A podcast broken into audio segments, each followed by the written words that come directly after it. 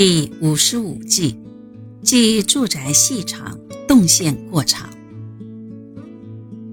正屋横向而过于狭长的话，家中容易有人生病，乃是凶相。尤其是现代正流行公寓住宅，因此我们特别提醒大家，在选择住房的时候，要特别注意它的隔间的情形。有很多的公寓式建筑都拥挤地立在狭小的土地上，而且为了能够容纳更多的户数，大都采取东西短、南北长的隔间方式。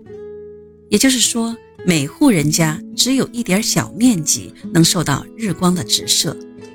但是公寓却很少配备全套的冷暖气设备，也没有为住户特别设立晒衣场。因此，如果住进这样的公寓，不但要为取暖设备烦恼，而且经常要为洗涤衣物的晾干而伤透脑筋。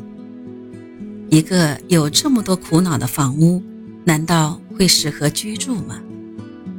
此外，像这样的公寓常常会在北边偏向东边的地方和西侧来设置入口，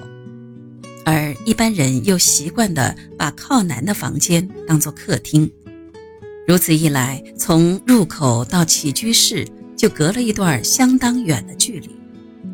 而且餐厅以及厨房变成了位于房子中央，不管要去哪里，都非得通过这两个地方不可。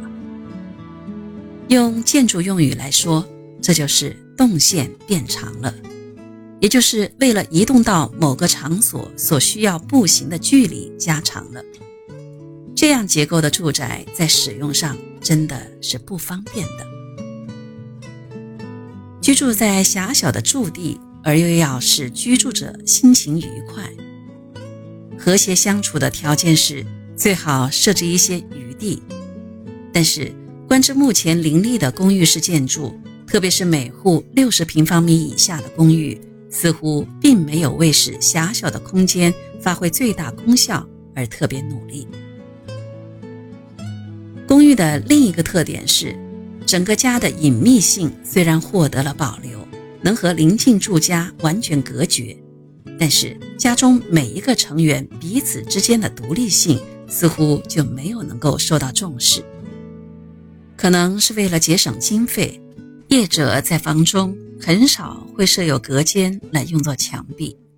关于这一点，只有在家具安放上多下些功夫。同时利用窗帘来达到隔间的目的。如果住宅有窄长型的房间，应该怎么办呢？其实这个问题并不难以解决。我们只要在房间中央的地方加一些间隔，或者是摆放家具，把房间无形的分成两个部分，就可以解决问题了。